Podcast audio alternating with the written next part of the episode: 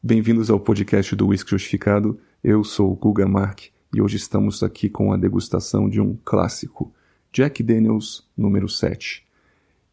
Ele é um Tennessee Whisky e também um Bourbon Whisky com 40% e recebe uma nota por Jim Murray na Whisky Bible de 2020 de 92 pontos. Nós atribuímos uma nota de 4 estrelas de um total de 5 para ele.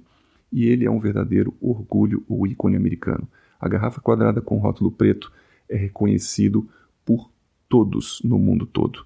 E ele tem algumas peculiaridades tá, na sua produção que são importantes para a gente conversar, para a gente falar, porque isso vai criar uma expectativa de como vai ser o comportamento dele durante a degustação. Ele passa por um processo chamado charcoal mellowing, ou um processo de filtração em carvão, carvão derivado de dornas de maple ou de bordo, e essa filtração é realizada gota a gota, onde o destilado demora de 3 a 5 dias para passar por todo esse filtro com mais ou menos 3 metros de profundidade. E essa filtragem, ou processo de Lincoln, ele retira, além de toxinas, ele retira estruturas de cadeia pesada congêneres ou óleos pesados, deixando um destilado final bem mais leve, mellowed ou gentil. E o seu processo de maturação também em carvalho, ele passa por barris que não só são tostados, mas também são torrados. É um processo chamado CHED, onde as aduelas acabam mais carbonizados e os açúcares naturais da madeira são caramelizados. Além disso, os taninos da madeira virgem acabam um pouco mais amansados. Então, o que, você vai, o que você vai esperar do Jack Daniels na sua degustação? Uma bebida leve, gentil, tá? Muito mais interessante. Como é o comportamento então dele na taça? Ele é um visual, tá? Aqui, dourado, oxidado, levemente escuro, e a sua coroa de lágrimas, ela tem gotas abundantes, mas que tem, são rápidas descendentes. Então mostra aqui uma maturação em barris um pouco ligeira, tá? E essas gotas têm uma boa solubilidade, deixa a taça bem limpa por dentro. Descansando um pouquinho ali na mesa, ela já fica limpa. Como se comporta na fase nasal? O Jack Daniels, então, tem aromas, ele é bastante complexo na fase nasal, tem aromas bem aveludados aqui. Lembram frutas azuis como mirtilos, groselhas, tem algumas frutas negras secas também, como ameixas e uva passas e vem aquele aroma clássico de whisky de grãos, aroma clássico de bourbon. É um clássico aqui que lembra alguns ingredientes bem doces, tá? Entre eles o açúcar mascavo, quase uma rapadura, tá? Tem aquele mel, um mel não é aquele mel espesso, é um mel de cereais caro, tá? Aquele caro, aquela marca que a gente conhece aqui no Brasil. Tem tanto a palha do milho verde como também aquele cabelo do milho verde que fica na espiga. E a gente lembra também que o corn americano ele é muito mais doce do que o nosso.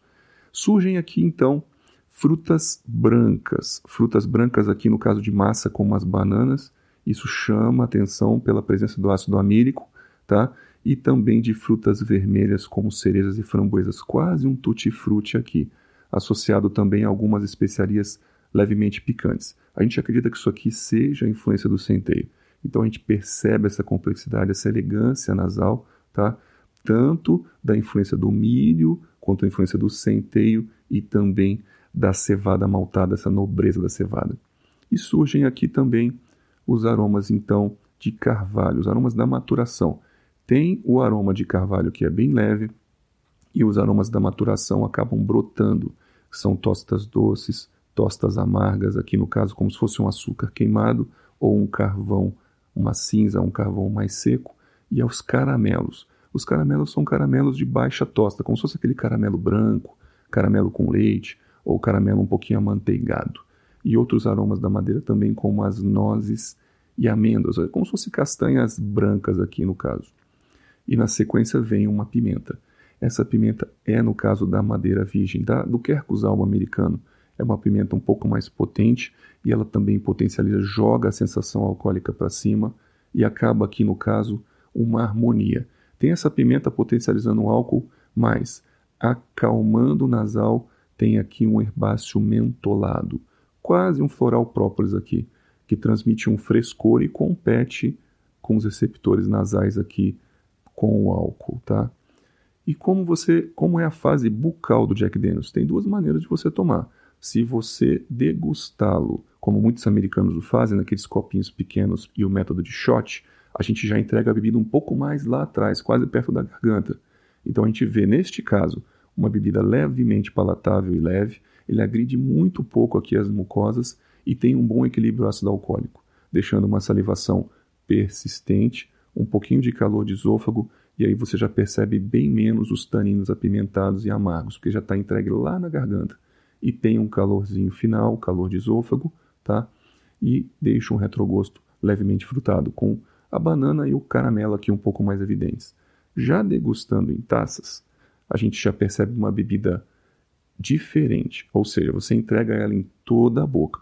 Mesmo assim, ela se comporta de uma maneira gentil, tá? Sendo leve de corpo com média a baixa oleosidade, tá? Tem uma excelente e boa correspondência nasal bucal e presença aqui de aromas adocicados na ponta da língua, tem um pouquinho de azedo nas laterais da língua e tem um amargor característico na base da língua. Com visíveis frutas vermelhas, você percebe aqui as frutas vermelhas, o tutti-frutti, as bananas e tem aquela pimenta, tá, que surge e ele vem junto com o calor de boca, aquele calor da vasodilatação alcoólica. A salivação é intensa e isso gera uma diluição que diminui ainda mais a percepção de corpo ele não tem tanta oleosidade para combater essa diluição salivar, tá bom? Então, quando você vai salivando, ele vai ficando mais leve, mais leve ainda de corpo. Ele finaliza como? A finalização de boca tem uma persistência gustativa média, não é tão alta, tá? É média e uma presença importante aqui dos taninos picantes e apimentados. Eles já são um pouco mais aveludados e palatáveis pelo processo do barril, mas eles são sim insistentes e persistentes, deixando um residual seco tá, na boca e mínimo untuoso.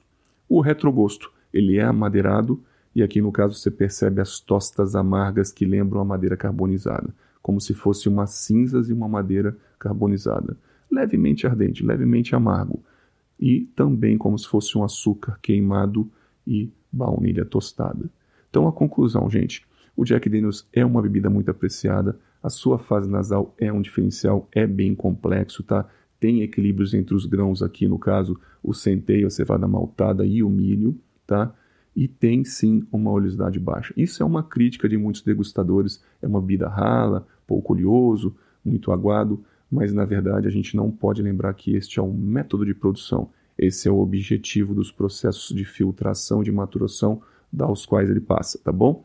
Então, não vale a pena ficar criticando o Jack Daniels, ele é bom, tá? O mundo todo elogia, e se você criticar, você vai brigar com o mundo todo. E elogiar ele também é redundância, é chover no molhado. Foi um prazer estar aqui com vocês e até o próximo podcast.